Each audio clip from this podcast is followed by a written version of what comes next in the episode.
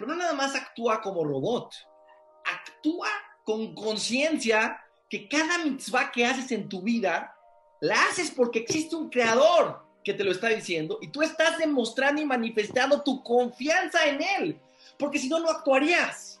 Cuando la persona dice una veraja, cuando la persona se pone el tefilín, cuando la persona ayuda a otra persona y da una acá, cuando la persona trabaja sus cualidades, cuando la persona reza, cuando la persona está construyendo su confianza en Dios.